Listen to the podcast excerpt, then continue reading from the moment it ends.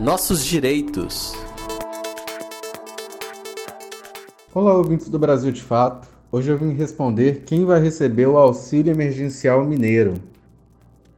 O governo de Minas anunciou que irá realizar os pagamentos do auxílio emergencial mineiro nesse mês de outubro, que vai ser no valor de 600 reais em uma única parcela.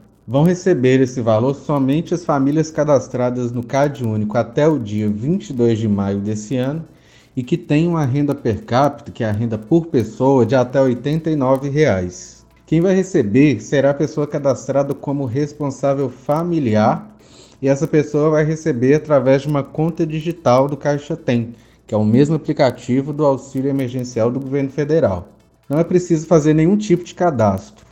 Todas as pessoas que cumprirem com esse critério de renda e também a data do cadastro no CAD único vão receber. É possível consultar o recebimento também através do site www.auxilioemergencialmineiro.mg.gov.br, repetindo www.auxilioemergencialmineiro.mg.gov.br.